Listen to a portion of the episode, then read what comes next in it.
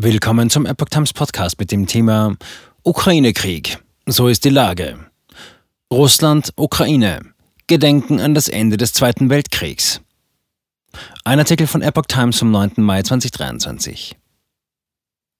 Kiew und Moskau erinnern heute an das Ende des Zweiten Weltkriegs. Den Ukraine-Krieg betrachten beide als dessen Fortsetzung und werfen einander faschistische Tendenzen vor. Die News im Überblick. Russland feiert heute den Jahrestag des sowjetischen Sieges über Nazi-Deutschland im Jahr 1945. Die Feierlichkeiten werden, wie schon im Vorjahr, überschattet vom Angriffskrieg gegen die Ukraine. Gekämpft wird auch um die Deutungshoheit dieses Ereignisses.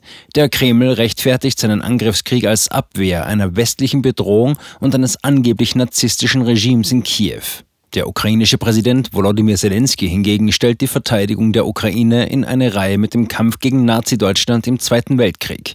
Zur Feier des Europatags ist EU-Kommissionspräsidentin Ursula von der Leyen in Kiew eingetroffen. Zelensky. Gedenken bedeutet auch schützen. Zelensky sagte gestern Abend in seiner täglichen Videoansprache, heute am 8. Mai, wenn sich die Welt an die Worte nie wieder erinnert, geben wir in der Ukraine diesen Worten eine Bedeutung. Es gehe nicht darum, sich zu erinnern, sondern seine Werte auch zu schützen und Aggressoren zu besiegen. Die Erfolge der Ukraine bei der Verteidigung gegen die russische Aggression sind eindeutig ein Gegengift gegen andere Aggressionen, sagte Zelensky. Die Welt könne sehen, wie sich ein freies Volk vor Eroberern schütze. Wenn wir das können, können dies andere auch. Am 8. Mai wird in Europa alljährlich des Endes des Zweiten Weltkriegs gedacht. Zelenskys Ansprache dürfe sich angesichts der bevorstehenden Siegesparade in Moskau auch gegen die russische Propaganda richten. Diese beansprucht für den Kreml das Monopol auf den Sieg gegen Hitler-Deutschland im Zweiten Weltkrieg und erklärt den eigenen Angriffskrieg gegen die Ukraine quasi zur Fortsetzung des sowjetischen Abwehrkampfs. Von der Leyen trifft zu Besuch in Kiew ein. EU-Kommissionspräsidentin Ursula von der Leyen ist am Dienstagmorgen zu einem Besuch in Kiew eingetroffen. Die deutsche Spitzenpolitikerin will in der ukrainischen Hauptstadt gemeinsam mit Präsident Volodymyr Zelensky den Europatag feiern. Zudem sind politische Gespräche geplant.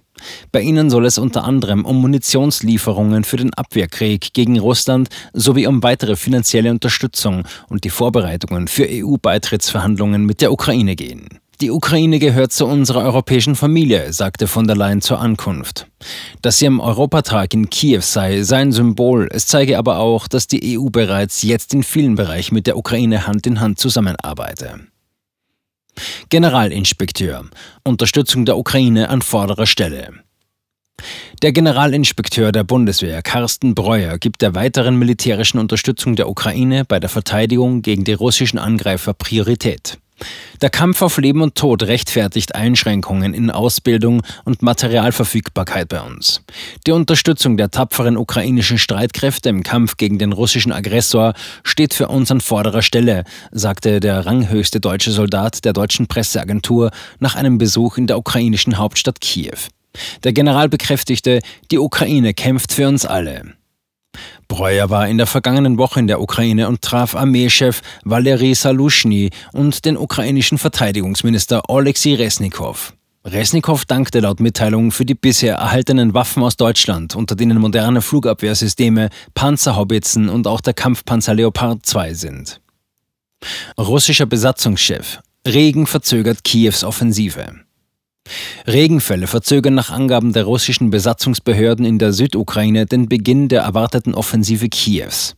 Wieder hat instabiles, feuchtes Wetter Einzug gehalten. Der Boden muss 10 bis 12 Zentimeter durchgetrocknet sein, damit die Technik darüber rollen kann, sagte der Verwaltungschef des von Moskau kontrollierten Teils von Saporischja, Jewgeni Balitsky, gestern im russischen Fernsehen. Trotzdem könne die Gegenoffensive jeden Moment beginnen. Am Freitag hatte die russische Verwaltung mit der Evakuierung der frontnahen Ortschaften im Gebiet Saporischja begonnen. Davon betroffen ist auch die Stadt Enerhodar, in der sich das Atomkraftwerk Saporischja befindet.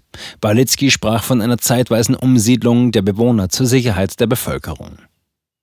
Russische Rakete zerstört Lagerhaus des Roten Kreuzes. Russland versucht zugleich mit Raketen- und Drohnenangriffen die Vorbereitung der Ukraine auf einen Gegenangriff zu stören. Immer wieder werden dabei aber auch zivile Ziele getroffen. Durch einen russischen Raketenangriff wurde in der südukrainischen Hafenstadt Odessa ein Lagerhaus des ukrainischen Roten Kreuzes zerstört. Das Feuer vernichtete alle humanitären Hilfsgüter, die sich im Lager befanden, teilte die Organisation gestern mit.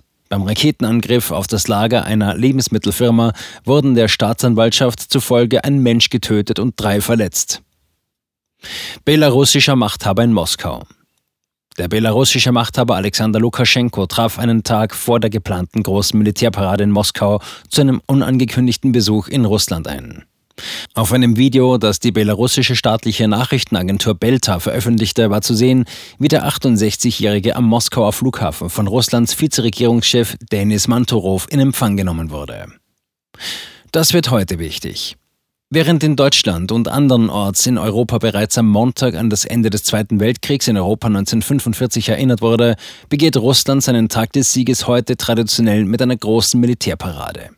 Neben Kreml-Chef Wladimir Putin und Lukaschenko wollen auch mehrere andere Staatschefs der ehemaligen Sowjetrepubliken die diesjährige Parade in Moskau besuchen.